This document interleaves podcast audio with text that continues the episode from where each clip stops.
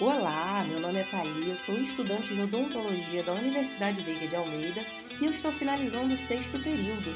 E para você que vai cursar o sexto período e também a disciplina de ortodontia, já vou adiantando que você vai se interessar muito por essa disciplina.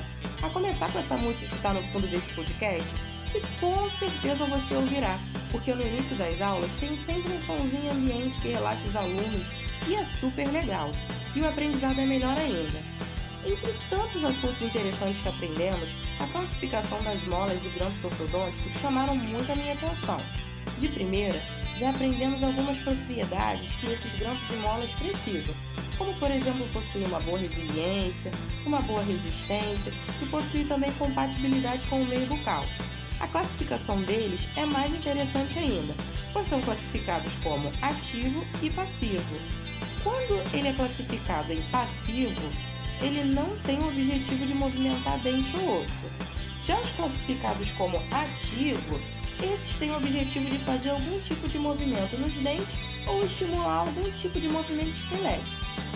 Depois de entender essa classificação, eu vou citar agora alguns exemplos dos grampos e molas ativos e passivos propriamente ditos. Os passivos são grampos de retenção vestibular, grampo de Adams, grampo de retenção interproximal simples, esses são de retenção.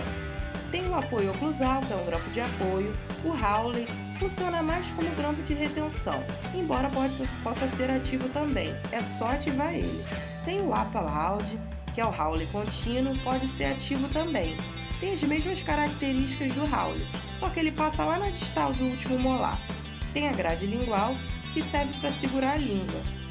E agora tem os grampos ativos, o Howley, o APA Loud, que na maioria das vezes são passivos, mas podem ser ativos também.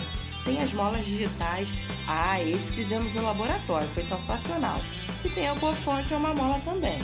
Espero que tenham gostado de saber um pouco sobre o que esses grampos e molas precisam ter de propriedades, sobre sua importante classificação e sobre os grampos propriamente dito. Te desejo sucesso na disciplina da ortodontia.